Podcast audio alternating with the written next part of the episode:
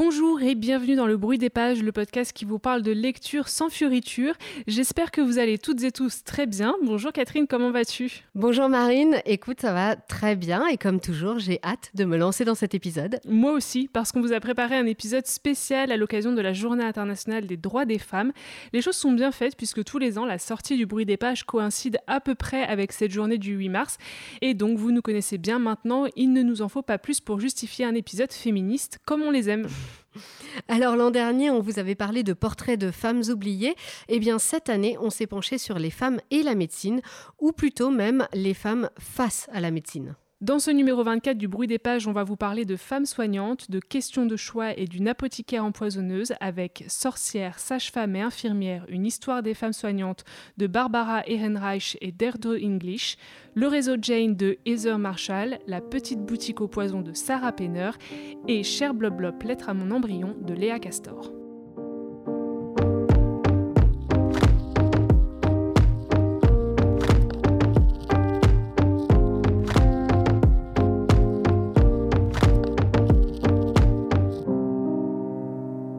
On se lance tout de suite dans le vif du sujet avec cet essai publié pour la première fois aux États-Unis en 1973. Il s'agit de Sorcières, sages-femmes et infirmières de Barbara Ehrenreich et Deirdre English. Il est reparu en France en 2016 aux éditions Cambourakis et c'est, je crois, une lecture indispensable quand on s'intéresse à ce sujet des femmes face à la médecine moderne. Engagée dans le mouvement pour la santé des femmes dans les années 1970, Barbara Ehrenreich et Deirdre English enquêtent sur les racines historiques de la professionnalisation du corps médical. Portant un regard féministe sur les chasses aux sorcières en Europe et la suppression de la profession de sage-femme aux États-Unis, elle s'interroge. Et si derrière ces événements se cachait une véritable monopolisation politique et économique de la médecine par les hommes de la classe dominante, reléguant peu à peu les femmes à la fonction subalterne d'infirmières dociles et maternelles? C'était vraiment une lecture très intéressante. Quand on a choisi de le lire, je n'avais pas compris que c'était une réédition d'un texte publié dans les années 70. En fait, je pensais qu'il datait, euh, je ne sais pas, des années 2010 à peu près. Bon, dès la préface, le malentendu a été dissipé, mais ensuite, tout au long de ma lecture, je me suis vraiment fait la remarque que c'était encore vachement d'actualité. Ouais, ça c'est vrai. Alors oui, publié en 1973, et puis surtout, faut le rappeler, écrit par deux militantes féministes américaines. Barbara Ehrenreich et Deirdre English, elles ne sont pas historiennes, ça c'est important de, le préciser pour la lecture. Euh, avec cet essai qui a été publié sous forme de brochure, les deux femmes, elles se sont intéressées à l'effacement des femmes dans le milieu médical aux États-Unis et à l'origine de ce phénomène, en gros, plus ou moins depuis la chasse aux sorcières. Euh, donc c'est important de le lire en se replaçant dans son, dans son contexte. Et euh, d'ailleurs, une nouvelle préface des autrices a accompagné cette édition de 2015. Depuis, les recherches sur les chasses aux sorcières, notamment, ont évolué et certaines des affirmations des deux militantes ont été remises en cause, ce qu'elles expliquent euh, d'ailleurs très justement et très honnêtement dans cette préface euh, inédite. Ouais, une préface qui est très intéressante d'ailleurs. Déjà, on commence direct avec une, préface très intéressante. C'est ça. Par contre, c'est vrai que leurs travaux ont quand même permis, euh, dans les années 70, justement, une réflexion essentielle autour du sujet, en pointant du doigt le système patriarcal et dominateur qui s'exerce malheureusement encore aujourd'hui sur ce domaine médical. Exactement. Euh, sorcières, sages-femmes et infirmières abordent des questions qui euh, bah, touchent clairement les femmes encore de très près aujourd'hui. Le texte décrit le processus de confiscation du domaine médical qui pourtant historiquement hein, a été détenu par les femmes, par les hommes et surtout par les hommes de la classe dominante. Alors oui, les choses ont un peu évolué quand même depuis les années 70, notamment la profession de médecin s'est quand même beaucoup féminisée, mais il y a encore tellement de chemin à parcourir. C'est euh, assez impressionnant. Hein, et bah, Oui, c'est vrai qu'en plus, quand tu penses médecin, souvent tu penses au masculin, médecin, chirurgien, mais par contre, tu penses infirmière. Oui, bah complètement. Euh, tu vois, tout de suite, il y a ce réflexe-là, donc ça veut dire beaucoup de choses déjà. Ouais, et c'est en ça que je disais que en fait, il est encore très très d'actualité ce, texte parce que finalement, bon, en effet, des choses ont évolué, mais il y a, y a tellement de travail que euh, on peut encore le lire et se dire oui, euh, c'est bien de le rappeler. C'est ça. moi, j'ai aussi trouvé que ce texte, il apportait une réflexion historique très instructive sur la façon dont les femmes ont été exclues de la sphère de la santé, et donc, comme tu le disais, hein, le rôle euh, de cette chasse aux sorcières comme un peu premier acte de cette exclusion. Euh, premier acte, mais pas le seul, parce que on voit que au fur et à mesure, il y a eu plein d'autres actes, un après l'autre, qui ont bah, fini par vraiment renfermer la femme dans le domaine privé et l'empêcher de d'exercer dans ce domaine médical qui est devenu euh, le, monopole euh, des hommes de la classe dominante. Hein. Mm. Mm.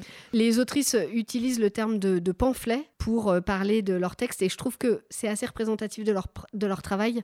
C'est presque un manuel d'éducation et c'est aussi un texte très politique, même militant, comme tu le disais. c'est même l'objet C'est l'objet, c'est ça. publié pour oui, ça. Oui, voilà, elles sont pas du tout... Enfin, elles se disent pas historiennes et, et, elles sont très honnêtes avec le fait que mm. c'est un texte militant, un pamphlet c'est pour ça qu'elles utilisent le mot. Et je pense qu'il faut bien prendre ce texte-là en tant que tel, en tant que pamphlet. On sent hein, la colère qui a mené à son écriture, mais il n'est pas non plus pour autant euh, trop hostile ou trop manichéen, ce que je trouve très bien. C'est équilibré, moi je trouve. Voilà, exactement.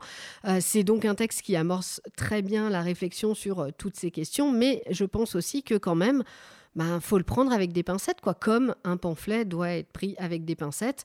Euh, notamment, bah, par exemple, c'est quand même très axé sur la situation aux États-Unis. Donc, euh, peut-être que nous, de France, euh, il faut aussi en tirer les conclusions qu'on peut en tirer, mais pas non plus l'adapter 100% à notre situation. notamment, tu vois, par exemple, j'étais assez étonnée de découvrir qu'il n'y a pratiquement pas de sage-femme aux États-Unis. Oui, que, moi aussi. Que c'est une profession qui a été un peu éradiqué à une époque. Je crois que maintenant il y en a un peu. Mais... Oui, ça a dû changer, mais c'est vrai qu'à l'époque, euh, d'après ce qu'elles disent, euh, c'était pas la même situation. Voilà, ce qui n'est pas le cas en Europe, mm. par exemple. Elles font euh, souvent le comparatif avec l'Europe. Oui, elles le disent quand même. Elles, le disent, mais voilà, par exemple, aux États-Unis, c'est vraiment un domaine qui a été complètement accaparé par les médecins. Et bon, si on va un peu plus loin, ben, toujours avec l'idée de contrôler la femme en contrôlant son corps. Ah bah complètement. et d'ailleurs, on apprend euh, sans grande surprise hein, que les femmes et les minorités ethniques, parce qu'il ne s'agit pas non plus que des femmes, ont été vraiment sciemment évincées par les hommes blancs et ont même fait l'objet d'une véritable discréditation de la part de la classe blanche dominante. Euh, cette même classe dominante qui avait un accès privilégié aux écoles de médecine, parce que les écoles de médecine, de médecine étaient interdite aux, femmes et aux minorités euh, ethniques. Euh, D'ailleurs, je fais une, une, aparté, mais ça, c'est quelque chose qui est hyper intéressant euh, quand elles expliquent euh, comment les écoles de médecine ont un peu pris le monopole et que en devenant les seules autorisées, euh, ça a éliminé bah, toutes bah, les femmes, toutes les minorités. ce, passage, là, j'ai trouvé vraiment ah, super intéressant. C'était passionnant. En plus, ce qui est fou, c'est qu'en lisant ça, on se rend compte qu'en fait, cette même classe dominante qui avait accès quand même à des écoles de médecine n'avait pas un savoir scientifique tellement plus développé que euh, le reste. Non, en fait. c'est clair. Et, même... donc, c'était même pas euh, sous prétexte de vouloir faire évoluer la science. C'était euh, purement politique, purement économique. C'était vraiment l'occasion pour eux bah, de mettre la main sur toute une, partie de la, population et malheureusement au détriment en plus de la, santé de, de, cette partie de la population. Mais tout à fait, parce que quand justement certaines écoles sont devenues les seules autorisées, donc beaucoup de gens ont été interdits d'exercer. Mm. Les chiffres le montrent. Euh, il y a des régions où euh, la mortalité a été multipliée ou mm. euh, parce que plus personne n'avait accès à des médecins. Bah ouais, c'est ça. Et des bons médecins. Et oui, c'est ce qu'on voit aussi avec les sorcières d'ailleurs, hein, parce que les sorcières, elles ont été brûlées par des gens qui avaient comme idée qu'il fallait saigner les gens pour, les, pour, les, pour les guérir, alors que parfois une petite infusion aurait suffi. Quoi. bah oui, déjà en tout cas, ça aidait. simplifier les choses. Ouais, hein. ouais, ouais, mais c'est vrai que ça, c'était assez fou à, comprendre euh, et à décrypter. Euh, et puis bah, après, euh, voilà, il y avait vraiment une conséquence sanitaire et, et sociale importante. C'est pas juste un combat euh, féministe de dire euh, voilà on veut l'accès euh, aux écoles de médecine, mais c'est qu'après ça a vraiment des conséquences sur la population locale quoi. Oui exactement. Et moi j'ai trouvé que c'était très intéressant de voir que les autrices font le lien entre sexisme et lutte des classes. En fait pour elles vraiment tout est lié pour favoriser le pouvoir des hommes blancs de la classe moyenne supérieure mm. sur euh, les femmes bien sûr, mais aussi sur les classes inférieures. Et ça, elle, le montre, elle le montre très bien, je trouve. Euh, les, donc les femmes sont en effet évincées de la profession médicale, mais en fait toutes les classes inférieures aussi. Et finalement, l'accès à la santé se retrouve un peu aussi, euh, comment dire, pas interdit, mais en tout cas compliqué pour les classes inférieures. comme pour les femmes, mais finalement, enfin, les deux, quoi. Ouais, Mm. Ce thème hein, de, euh, des femmes euh, évincées de la profession médicale, c'est un, thème euh, qui avait déjà été abordé dans le livre de Mona Cholet, Sorcière, oui. et notamment sur la chasse aux sorcières et sur ces femmes qui ont dû faire face aux, médecins. Et c'est drôle parce qu'au début du, de la lecture du pamphlet, je me disais, tiens, mais ah, c'est drôle, ça me fait vraiment penser à certains passages de Mona Cholet. du coup, je suis quand même retournée voir dans Sorcière de Mona Cholet. Et en fait, bah oui, Mona Cholet cite plusieurs fois Barbara Ehrenreich et Deirdre English. Donc, euh, la boucle est bouclée. Ouais, alors c'est vrai qu'après avoir lu Mona Cholet, euh, moi j'ai pas appris euh, grand chose de, plus dans cette. En gros, il y, a deux parties dans cet essai. Il y a la première partie qui est consacrée à, la chasse aux sorcières, puis la deuxième partie sur une histoire un peu plus, un peu plus moderne. Bon, en lisant le, livre de Mona Cholet, on, a déjà bien. Enfin, on a appris déjà beaucoup de choses sur ces chasses aux sorcières. Là, du coup, j'avais pas vraiment. Enfin, j'avais déjà un peu toutes les notions. Par contre, moi, j'ai adoré la seconde partie. Pour moi, c'est genre plein de révélations. Ah. Euh, ça se concentre euh, sur une histoire qui est un peu plus euh, récente et notamment avec la naissance de la méthode Florence Nightingale, qui est souvent reconnue comme un peu la pionnière des soins infirmiers modernes. Et d'ailleurs, j'avais vu un documentaire sur son histoire à elle, particulièrement sur Arte, il y a genre un an. Et là, on la voit sous un nouveau jour. Oui, la, petite Florence, c'est pas vraiment, euh, c'est pas vraiment la même histoire. c'est clair. pour, pour, revenir à ce que tu disais sur la première partie et la deuxième partie, c'est vrai que moi, j'ai presque été un tout petit peu frustrée parce que j'aurais bien aimé. Je trouve que la chasse aux sorcières, bon, alors il faudrait peut-être que je lise des livres sur la chasse aux sorcières en entier qui développeraient plus, mais j'aurais bien aimé que ce soit un petit peu plus développé et en apprendre un peu plus par rapport à ce qu'on savait mm. déjà en lisant Mona Cholet. Euh, mais voilà, euh, je pense qu'il faut que je lise plus de, enfin, d'autres essais écrit historique euh, là-dessus.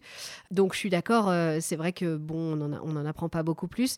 Euh, la deuxième partie, en effet, est très intéressante aussi, un petit peu plus dur à lire peut-être, ah je sais pas, j'ai j'ai un peu moins accroché. Ah ouais, mais je pense en fait parce que j'ai envie d'en apprendre beaucoup plus sur la chasse aux sorcières. Ah ouais, ah moi tu vois, je pense que la chasse aux sorcières, en fait, j'en ai trop lu. Ah ouais. Et du coup là, c'était plus moderne et il y, a, y a plein de choses que je que je connaissais pas et ça m'a plus passionné. Ouais. Alors moi ça m'a, enfin je trouvais ça très intéressant, mais c'est vrai que peut-être j'ai trouvé ça un peu plus ardu. Mais mm. euh, enfin, vraiment juste, euh, voilà, je le, je le, dis comme ça, mais, euh, mais voilà. Après, tu parlais donc de Florence Nightingale et, et c'est vrai que j'étais assez surprise par ce, ce, parallèle entre le documentaire dont tu m'as parlé, et donc je suis allée le voir en lisant l'essai. Et c'est vrai qu'il y a quand même deux façons très différentes de présenter le personnage et son impact sur la médecine. Bon, déjà moi à la base, en fait, je connaissais son histoire parce que petite, j'avais lu euh, une BD dessus sur elle.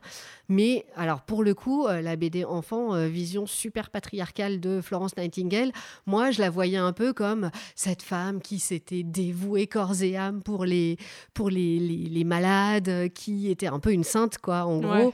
Et donc quand on regarde l'essai de Barbara Ehrenreich et Deirdre English, c'est une vision qui est quand même vachement dénoncée par les autrices. Donc en gros, euh, Florence Nightingale, c'est un peu la femme qui a complètement intériorisé sa position euh, inférieure par rapport aux hommes et qui considère que être infirmière, c'est euh, être dévouée aux patients, donc c'est la mère, dévouée au médecin, c'est l'épouse, et dévouée au système, c'est la maîtresse de maison.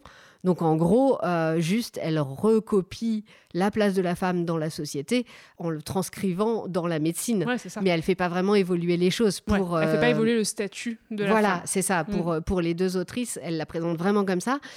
Et après le documentaire, moi je trouve qu'il donne une autre vision complète de Florence Nightingale, dans le sens où on découvre que bah, c'était une femme très intelligente, qui était passionnée par les sciences, les mathématiques, les statistiques, ce que quand même euh, ma petite BD d'enfance ne disait pas du tout, hein et ce que Barbara Ehrenreich et euh, Deirdre English ne disent pas non plus. Non, non, elle occulte ça. Euh, c'est une femme qui a eu une vraie réflexion sur comment limiter les infections à l'hôpital, parce que finalement, elle se rend compte que c'est ça qui tue plus hmm. que la maladie en elle-même ou que la guerre, parce qu'en l'occurrence, c'est pendant la guerre de Crimée hein, qu'elle a découvert tout ça, et qui a aussi une vraie vision sociale de son rôle avec l'idée que, euh, bon, on va améliorer la santé pour les classes supérieures parce qu'elle vient de la classe supérieure et qu'elle s'adresse à ces gens-là d'abord, mais surtout qu'il faut le transposer pour les classes inférieures, les pauvres, euh, dans euh, les quartiers bah, défavorisés, défavorisés début de d'ouvriers, etc. Du coup, on a vraiment deux visions un peu pas opposées, mais peut-être comme tu disais, les deux faces d'une même médaille. Ouais, ouais, ouais, je pense que c'est ça en fait. C'est juste que bon, bah, d'un côté comme de l'autre, on choisit de se concentrer sur une facette de sa personnalité. Mais bon, elle est, voilà, c'est certainement une femme complexe, importante dans sa démarche, mais bah, de son époque aussi, et de son époque. peut pas non plus tout oublier. Hein, ouais, voilà, c'est ça. Et du coup, je pense que bah oui, certainement que sa vision des choses a, eu des conséquences euh, ensuite sur. Euh, sur les le rôle de l'infirmière de façon générale dans notre société et la vision qu'on en a. Oui, et oui, certainement. Après, moi, j'imagine que sur ce personnage de Florence Nightingale, ben, la vérité est probablement un peu au milieu de tout ça, quoi. Ouais, voilà. en tout cas, disons que quand on aborde ce personnage, voilà, faut essayer d'en avoir euh, une vision très large, quoi. Oui, voilà. Ouais. Ce qui est bien avec cet essai, c'est que ça nous révèle une fois de plus comment le système patriarcal efface les femmes au détriment de l'ensemble de la société. Mais ce que j'ai beaucoup aimé aussi, c'est qu'en prenant le médical comme point de départ, euh, les autrices ouvrent la voie à une réflexion sociale qui est beaucoup plus large sur le conflit de classe, qui euh, a aussi divisé au sein même du mouvement euh, féministe, et ça parfois on oublie d'en parler. C'est un essai qui est court, qui est pédagogique, qui est facile d'accès, et en plus, comme tu le disais Catherine, il y a des images. J'avoue que quand je l'ai ouvert et que j'ai vu qu'il y avait des images, j'ai trouvé ça sympa. Bah, voilà, donc petit plus. Et j'ai beaucoup envie de lire le, le second qui s'appelle Fragile ou contagieuse, le pouvoir médical des femmes, qui là aborde un peu les discriminations dont les femmes peuvent être victimes au sein du corps médical. Et qui a l'air très intéressant aussi. Oui, vaste sujet. Oui. C'est un sujet d'actualité en ce moment. Le réseau Jane de Heather Marshall nous parle de l'accès à l'avortement en Amérique du Nord. Le roman sort aux éditions Charleston dans quelques jours. Si vous ou une de vos amies tombe enceinte alors qu'elle ne le souhaite pas, vous devez appeler un médecin et demander Jane. Nancy Mitchell se raccroche désespérément à ces mots lorsqu'elle se découvre enceinte en 1980. Elle obtient le contact du docteur Evelyn Taylor qui pratique des avortements clandestins. Nancy sait que se rendre au rendez-vous pourrait l'envoyer en prison. Pourtant, quelques années plus tard, elle rejoint le réseau Jane en dépit du danger pour venir en aide aux jeunes femmes dont elle partage le déchirement. Nancy trouve rapidement sa place dans cette famille de cœur et comprend que chacune a ses propres raisons et secrets pour prendre au quotidien ces risques insensés. Et pour Evelyn Taylor, l'histoire a commencé près de 20 ans plus tôt dans un établissement religieux où les filles perdues étaient envoyées pour donner naissance. Ce livre, ça a été mon premier coup de cœur de l'aventure euh, Charleston. J'ai vraiment adoré le roman euh, d'Heather Marshall. Comme vous l'avez compris à travers le résumé, ce roman retrace à travers le destin de trois femmes l'histoire du réseau Jane, euh, un réseau clandestin qui permettait aux femmes d'avoir recours à l'avortement dans les années, entre les années 60 et 80 aux États-Unis et au Canada, alors que cette pratique était passible de prison. Ouais, moi j'ai adoré découvrir euh, bah, ce réseau, Jane, qui a donc vraiment existé. Euh, moi, j'en avais jamais entendu parler. Je sais pas si tu en avais entendu parler, toi Alors, euh, bah, j'en ai entendu parler, mais très peu de temps avant d'avoir lu le roman, parce que j'avais lu un article dans la revue féministe La Déferlante, et c'était sorti quelques, mois, quelques mois avant, donc je l'avais déjà lu. Ouais, article très intéressant que tu m'as fait lire après, du coup. Voilà. Et qui, en effet, est passionnant, avec plein d'infos et plein de références et tout. Et ouais, alors moi, j'ai du coup trouvé très intéressant euh, d'en apprendre plus via le roman. Euh, sur ce réseau Jane. J'ai trouvé que c'était une très belle histoire de solidarité féminine. Oui, c'est vrai. Et puis, euh, c'est en plus un roman qui est d'autant plus essentiel euh, à l'heure où l'avortement est quand même gravement menacé aux États-Unis. Le réseau Jane arrive vraiment à, point nommé et met en lumière les difficultés qui sont rencontrées par les femmes à une époque où l'avortement n'était pas légal. Oui, et évidemment, on ne peut s'empêcher de se poser la question de ce qui pourrait arriver aux femmes aujourd'hui, alors que bah, l'avortement est quand même remis en question aux États-Unis notamment, mais, mais pas que. Je trouve c'est assez triste, mais euh, notamment dans la déferlante, on apprend que euh, bah, le réseau, il est en train d'être plus ou moins réactivé aujourd'hui. Moi, je trouve ça trop triste de lire ça. Bah ouais, en fait, c'est ça, c'est que maintenant, elles essayent de, se mettre en contact euh, entre parce que tous les États n'ont pas interdit l'avortement. Voilà, c'est ça. En fonction de où tu te trouves aux États-Unis, tu peux venir en aide à des femmes qui habitent dans un État où l'avortement est devenu illégal, quoi. Illégal ou, ou très compliqué. ouais, ouais, ouais. Donc oui, c'est vrai que là, euh, c'est une situation qui est vraiment euh, vraiment triste, je bah, trouve. C'est un de, retour en arrière ça. euh, Ouais. de fou, quoi. Et, et alors, le, le truc assez fou, c'est que bah, au moment où on lisait ce roman, le réseau Jane réapparaissait dans l'actualité quand même. Et en plus, donc avec ce dossier de la déferlante. Et puis, euh, moi, je suis complètement par hasard tombée sur un film qui s'appelle Call Jane, avec euh, Elizabeth Banks et Sigourney Weaver, qui est sorti, je crois, aux États-Unis l'an dernier. Oui, c'était ça. Moi, alors vraiment, hein, j'étais en plein dans le roman et là, je mets euh, Canal et je tombe sur ce film-là. Donc, assez, assez Ouais. bizarre. Et trop bien. Et un film très sympa. Ouais, Ouais, ouais, Mais il n'est pas sorti en France au Je cinéma. pense hein. pas. On l'a pas vu passer. pas vu. Mais ouais, ouais, un film très sympa qui raconte euh, pour le coup euh, le mouvement euh, à Chicago, si je me trompe pas. Et euh, un peu plus tôt, hein, je dirais que c'est plus, ça se passe dans les années 70 plutôt. Ouais, puis donc du coup, c'est vraiment la naissance du, du mouvement là. Voilà, la, bah, la naissance jusqu'à. jusqu'à la fin. Jusqu'à, ouais, voilà, la fin du mouvement parce que avortement autorisé. Le, Roe comment- versus euh, Wade. Wade, ouais. Donc, euh, donc, donc voilà, vraiment, d'ailleurs, je vous le conseille, hein, si vous le trouvez, Call Jane, euh, c'était un bon Très film. sympa. Ouais, moi j'ai beaucoup aimé. Mm. Alors, sur le roman en lui-même, il y a des choses que j'ai beaucoup aimées. J'ai quand même un avis assez partagé dessus. Tu te souviens, quand j'ai commencé à Mm. le lire, je t'ai je t'ai dit hein, que j'accrochais pas trop. Ouais. Euh, j'étais trop puis- déçue d'ailleurs. Ouais. et puis j'ai- j'ai quand même fini par me laisser prendre hein, à l'histoire, mais il m'a fallu du temps.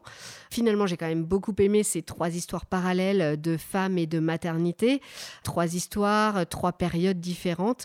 Et euh, forcément, euh, qui euh, ne donnent pas la même approche de la maternité. J'ai beaucoup aimé d'ailleurs le fait que l'avortement soit mis sur le même plan que le fait de donner naissance. Ça rappelle que bah, tout ça, c'est une question de choix, d'abord, avant tout, euh, de choix personnels, et que c'est un choix qui dépend du moment où on prend cette décision, et que quelle que soit la décision de garder ou non un bébé, euh, finalement, c'est la même chose. Ça fait partie de la vie de, la, de femme, de l'histoire des femmes. Quoi. Ouais. Et puis moi, ce que j'ai beaucoup aimé dans ce roman, vraiment, c'est l'histoire d'une lutte, en fait.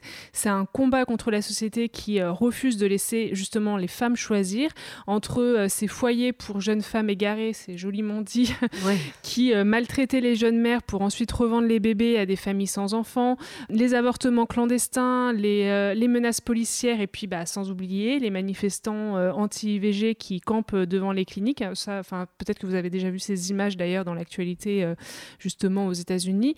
Vraiment, ces épreuves, en fait, elles sont nombreuses, elles sont révoltantes pour toutes ces femmes qui veulent avoir le choix et qui se battent pour ça, en fait. Ouais, et je trouve que du coup, c'est une très bonne chose de euh, bah, montrer tout ça dans un roman, montrer que ça a existé et que ça continue d'exister. Après, moi, pour ce que j'aurais à reprocher à euh, ce roman de Heather Marshall, c'est un peu le fait que ça met un peu du temps à s'installer, j'ai trouvé. Les liens entre les trois femmes mettent euh, très longtemps à se tisser. Et euh, au début, je trouvais que chaque histoire, du coup, n'en était qu'anecdotique, puisqu'on passait d'un chapitre à l'autre sur une des femmes. Comme on a ces trois histoires, on va jamais au fond de chaque histoire. Et euh, comme on met du temps à tisser les liens, on voit pas trop pourquoi on va pas au fond des histoires. Enfin voilà, il a fallu que enfin leurs liens se, se, se créent, se resserrent, pour que je me dise, ok, c'est pas grave si j'ai pas euh, une seule histoire à fond. Là, Finalement, ça y est, ça- ça devient intéressant. Mais euh, je Et puis leurs que- trois histoires, finalement, ça fait une histoire. En fait. Oui, c'est ça. Mais en fait, au début, tu comprends pas. ouais, je Et comprends. donc, tu as Mm. envie d'avoir presque chaque histoire euh, à 100%. Oui, oui. Bah, par exemple, tu vois, l'histoire d'Evelyne, qui est envoyée dans euh, ce couvent pour accoucher en secret et dont l'enfant est volé par les bonnes sœurs pour être euh, vendu euh, slash adopté par des familles bien sous tout rapport. Moi, cette histoire, j'ai adoré. J'aurais trop Ouais. aimé la suivre de A à Z, tu Mhm. vois. D'ailleurs, ça m'a fait penser à un film dont j'ai déjà parlé dans le podcast, mais je vais en reparler parce que j'avais vraiment trouvé très très beau. C'est Philomena de Stephen Frears qui traite de ça.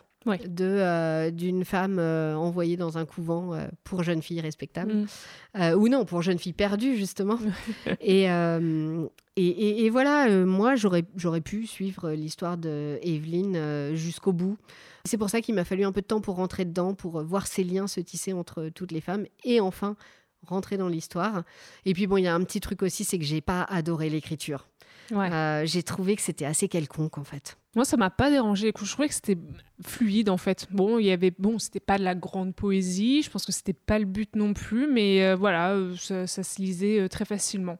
Ouais, ça bah pas oui. Et puis, et puis bon, c'est bon, c'est une histoire de goût. Hein. Oui, oui, Alors oui, j'ai un avis plus partagé que toi, mais j'ai quand même passé un très bon moment avec cette lecture. Hein. Moi, ce que j'ai bien aimé, c'est qu'en fait, avec ces, ces trois générations de femmes, ça permet à Heather Marshall d'aborder la question de la maternité vraiment sous toutes ses formes.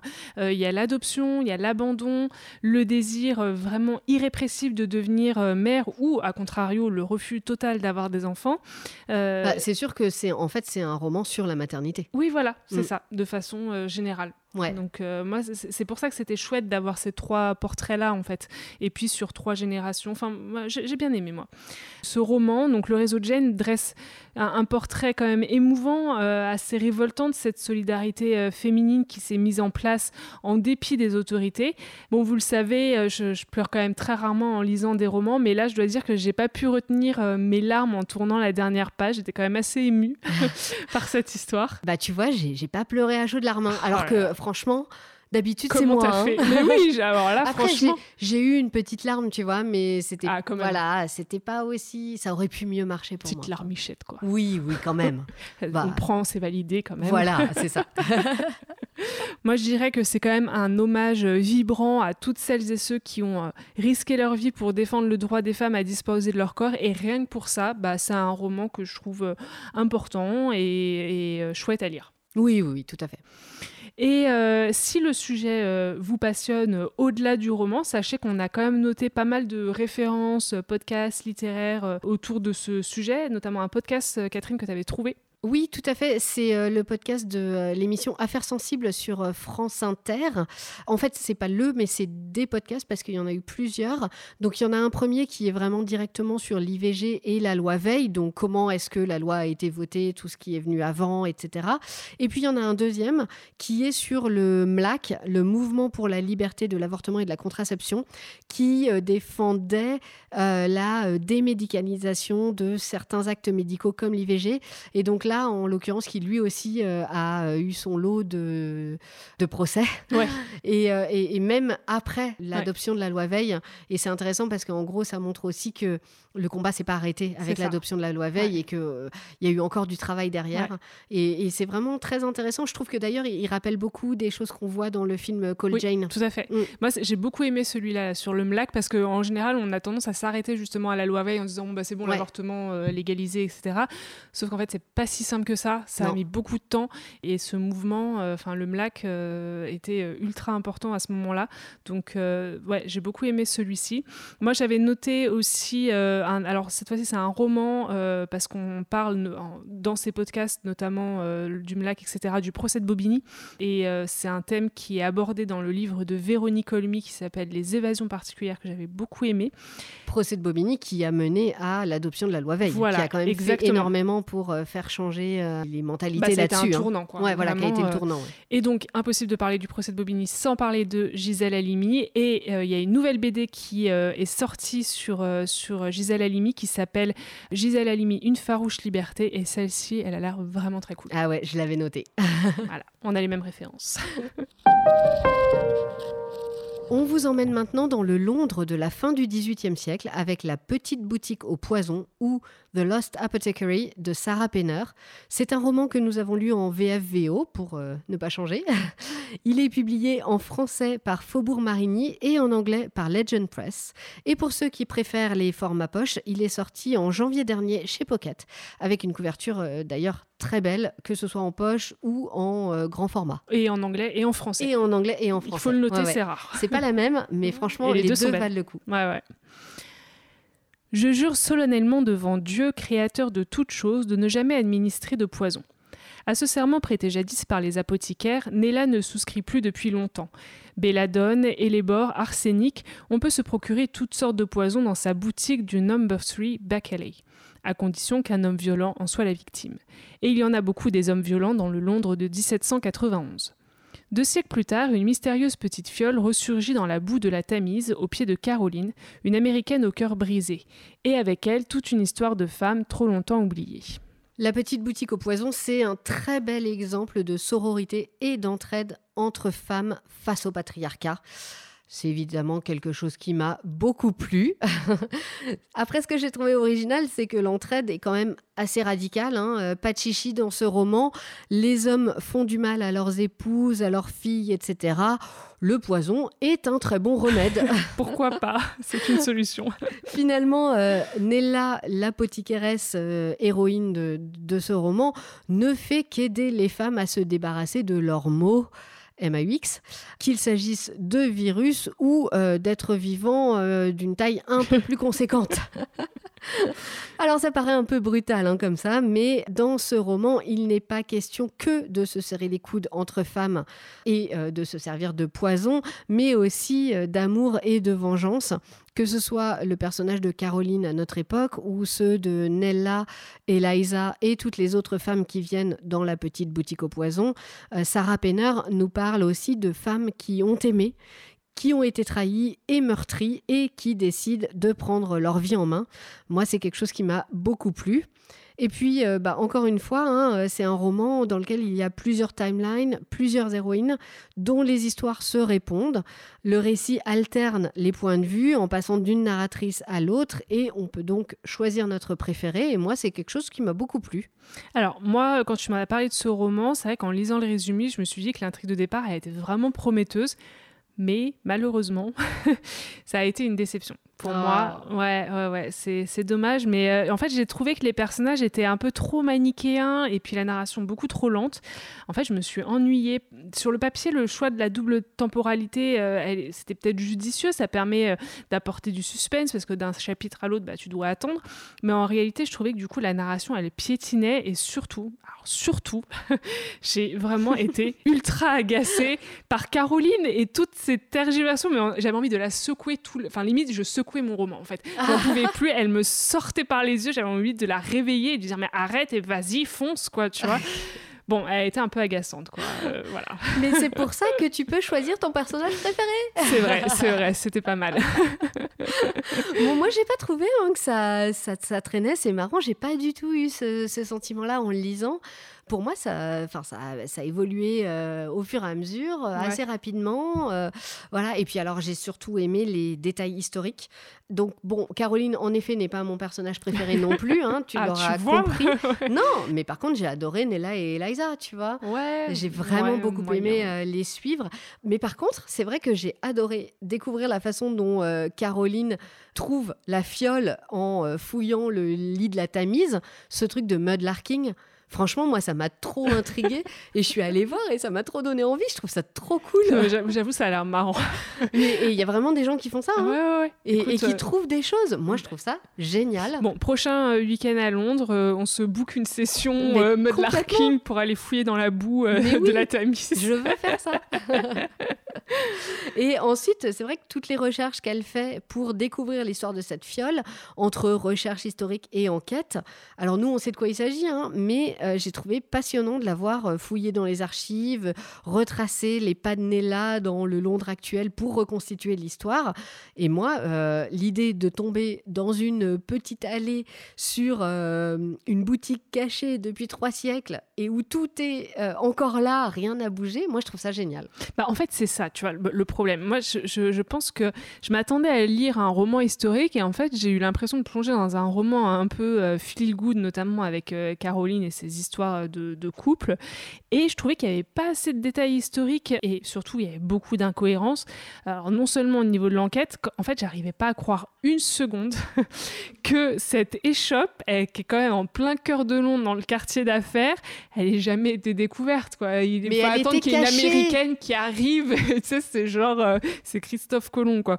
Mais, euh, mais non, mais attends, elle était cachée cette échoppe, donc c'est normal qu'on la retrouve pas. Et puis, euh, et puis en plus, non mais c'est derrière un faux mur. tu peux pas la retrouver comme ça. Oh, franchement, j'y croyais bon, Après, ça a peu de sens qu'elle puisse le, retrouver elle, comme par hasard. voilà. Mais bah c'est pas grave en Oui, fait. bah, faut, se pas. laisser, euh, faut se laisser entraîner par le roman. Bah, j'ai pas, je me suis pas laissée entraîner, j'étais trop euh, récalcitrante. Et puis alors le truc aussi qui m'a un peu, voilà, c'est la réaction de certains personnages comme euh, Gaynor qui tout d'un coup devient la meilleure amie de Caroline après avoir passé deux heures à ses côtés à la British Library. Alors je sais que les Américains sont chaleureux, mais enfin quand même, tu vois, t'es là, bon non quand Bon, même. mais t'étais trop réticente là. hein. Ouais, je Franchement, sais, tu t'es pas sais. laissé aller. Ouais. Mais en fait, tu vois, je pense que en, en- en disant tout ça, c'est peut-être vraiment la partie moderne qui m'a le plus dérangée. Plus que la partie où on était avec Ouais. Nella et, et Liza. C'est peut-être ça un peu qui m'a qui m'a refroidi. Mais alors, non, aussi, ce qui m'a dérangé, c'est euh, l'aspect dit euh, féministe du livre, qui consiste avant tout quand même à faire passer des- les hommes pour des monstres sans empathie. Bon, alors je sais qu'ils sont pas... euh, voilà, pas tous les hommes. Pas tous. beaucoup Elle a même. pas non plus des milliers de clientes. Non, mais tous les hommes du, du, du roman, Ah oui, bah Là, oui. C'est tous des monstres, quoi. Il y en a pas un pour attraper l'autre. Euh, là, genre, bon, bah. euh, Enfin, bon, faut pas qu'un mec train tombe de sur le chercher. bouquin. non, t'as raison, il y en a pas un pour Bah oui, il y en attraper a l'autre. pas. Euh, et puis, alors, en plus, euh, du coup, le combat de, de Nella, c'est les tuer de sang-froid pour des raisons un peu diverses et Ah variées. non, alors pas diverses et variées quand même. Elle a des règles précises. Et d'ailleurs, c'est le moment où elle ne suit plus ses règles que ça part en couille. Oui. Non, mais enfin, quand même, non, mais c'est un peu extrême, comme euh, faut pas non plus Mais déconner, attends. tu vois. Marine, au XVIIIe siècle, t'avais pas le choix. Ouais, T'étais coincée. ouais, T'avais pas d'autre solution. Tu pouvais pas dire hop, c'est fini, je divorce et je vais me trouver un autre mec. Ouais, non, mais quand même, attends, tu vas tuer le bonhomme. Non, mais enfin, je sais pas, c'est un, peu- c'est un peu extrême, quoi. Bon, du coup, moi, je me suis pas trop attachée à, à, à ce personnage. Et puis, malheureusement, en fait, euh, la maternité, elle est, elle est un des points centraux du roman, mais pas de la bonne façon. Parce qu'en fait, le destin de chaque femme, il est un peu défini que sur ce choix d'être mère ou non. Tu vois, c'est un peu refermé parce qu'en soi, le sujet de la maternité, très bien. Il y a, on a parlé de plein de romans qui parlaient de la maternité, mais là, c'est la façon dont ça a été traité. Je trouve que c'était un peu caricatural. Et bon, alors là, après, c'est vraiment euh, de façon tout à fait euh, personnelle, mais je trouve qu'il y a une branche un peu euh, de spiritisme qui est rajoutée dans le roman, qui a rien à faire là. je me suis dit, bon, alors là, ça tombe comme un cheveu sur la soupe, ce truc. Euh, et ça apportait pas grand-chose à l'histoire. Et je pense que le problème, c'est que je m'attendais à avoir un roman qui parlait beaucoup de médecine, de science, tu vois, avec ses poisons, ses trucs. Pas tant que ça, tu vois, Non, au vrai. final. Et- Alors ça, j'avoue que moi aussi, j'aurais bien aimé en savoir peut-être encore plus Ouais. sur euh, bah, euh, comment elle faisait ses poisons Ouais. et peut-être aussi qu'elle faisait pas que ça. Voilà. Ouais. Ouais. Ça, ça, j'avoue, c'est vrai. Un peu dommage. Après, après moi, c'est euh, un roman qui m'a quand même fait voyager. Et j'adore Londres. Et donc, j'ai aimé m'y retrouver à la fois à notre époque et à la fin du XVIIIe siècle et avoir un peu ce parallèle hein, entre les rues qui existent encore, qui n'existent plus, etc. Ouais. Alors oui, c'est vrai, c'est peut-être pas le roman du siècle, ça manque peut-être un peu de profondeur et de subtilité, mais moi j'ai passé un très bon moment en le lisant et euh, je me suis laissée emporter par les histoires de Nella, Eliza, Caroline, et en fait j'en demandais pas plus, mais Bah, clairement tu en demandais plus toi? Ben oui, bon, bah, euh, moi, ça n'a pas marché, mais tant pis, ça arrive, tu vois. Puis chaque livre a ses lecteurs, donc euh, tant mieux. Enfin, Oui, oui, tout à fait. Et puis bon, si euh, besoin, euh, après c'est pas moi qui vous l'ai dit, mais à la fin vous avez quelques recettes très intéressantes. hein. Ça vaut le coup de jeter un œil. Je- Voilà. On vous a rien dit. Maintenant, moi, j'ai quand même envie de découvrir le prochain roman de Sarah Penner qui s'appelle The London Seance Society. Il parle cette fois de séances de spiritisme et de meurtres mystérieux, donc peut-être pas pour toi, Marine. Bah, tu, ah, mais tu vois, il y avait quand même un truc avec le Ah spiritisme. bah ça doit est- l'intéresser, Ah oui, oui, je Sarah pense. Penner, je pense, Ouais. oui. Alors ça doit sortir en anglais euh, en mars, là. Et comme pour La Petite Boutique au Poison, la couverture est vraiment super belle et donne, rien que ça, ça donne envie. Ouais, c'est vrai que je reconnais à chaque fois les couvertures sont très jolies. Retour à la question de l'IVG avec Léa Castor, autrice et dessinatrice de notre BD du mois, Cher Blob Blob, Lettre à mon embryon. C'est édité par Le Duc Graphique. À 28 ans, Violette apprend qu'elle est enceinte. Pourtant sûre de sa contraception et de son rapport à la grossesse, n'ayant jamais envisagé d'avorter un jour, elle est terrifiée. Malgré les remarques déplacées, le parcours médical infernal et le manque de communication dans son couple, Violette va surmonter cette première épreuve, épaulée par ses proches, sa psychologue et son compagnon, parfois maladroit. J'ai découvert cette BD grâce aux éditions Le et euh, je dois dire que ça a vraiment été une, belle découverte. Avec beaucoup de justesse, Léa Castor décrypte euh, vraiment toute la palette d'émotions qu'une femme peut euh, ressentir en faisant le choix d'une IVG. Il y a de la peur, de l'incompréhension, de la tristesse, du soulagement. Et, et, ça, elle le fait avec beaucoup de justesse et c'est ce que j'ai adoré dans cette BD. Ouais, moi aussi, j'ai beaucoup aimé tout ça. pour moi, Cher Blob Blob, c'est vraiment mon coup de cœur du mois.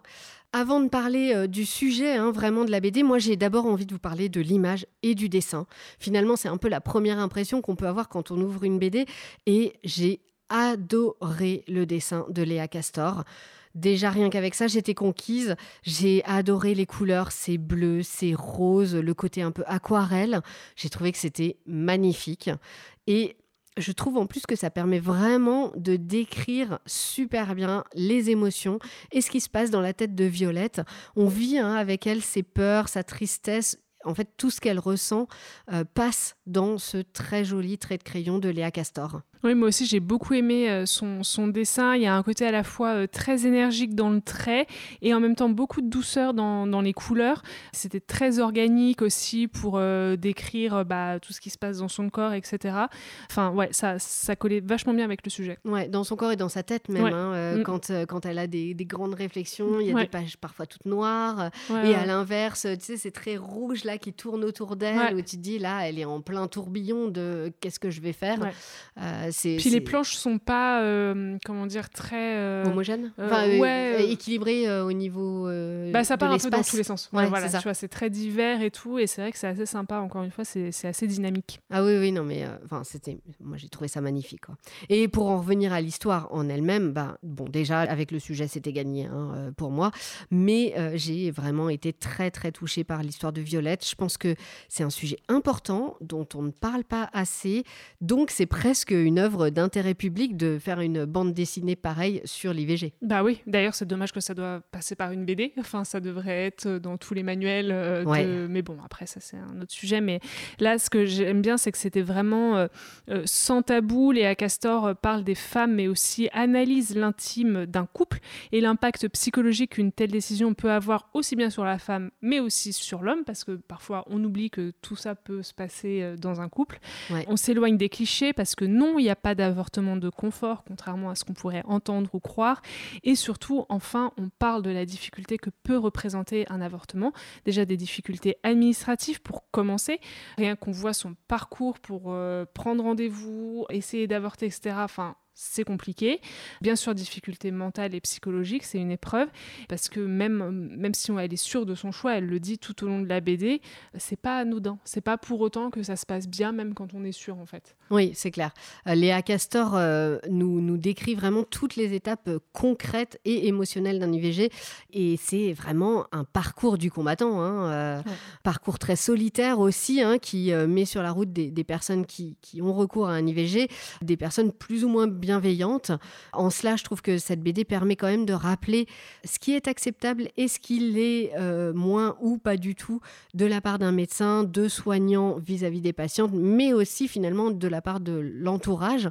Et en fait, je trouve que c'est très bien fait parce que quand on, regarde euh, enfin toute la première partie, finalement, on réagit pas trop, tu vois, on, on accepte presque la façon dont les médecins la traitent. C'est pas non plus hyper choquant, c'est pas, euh, tu vois, non, je m'attendais à pire. Moi, ouais. voilà, on s'attend à pire, donc on se dit non, bah en fait ça va, ça nous semble normal.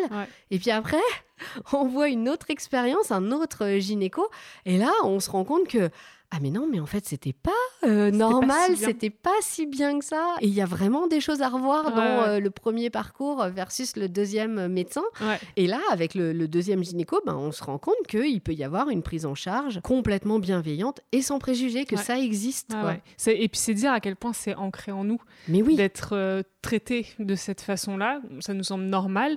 Et c'est seulement au moment où on est confronté à une autre façon de faire qu'on se dit ah mais non en fait cette façon-là elle est pas normale du tout et elle est pas bienveillante quoi. Et du coup c'est vraiment bien je trouve de le montrer et de le dire. Ouais tout à fait. Mm. C'était assez important. D'ailleurs c'est vrai que cette BD en fait elle parle pas seulement de l'IVG, elle parle aussi de contraception, elle parle de charge mentale, elle parle de violence gynécologique et de tout ce qu'une femme doit affronter quand elle se retrouve face à une grossesse qui est non désirée.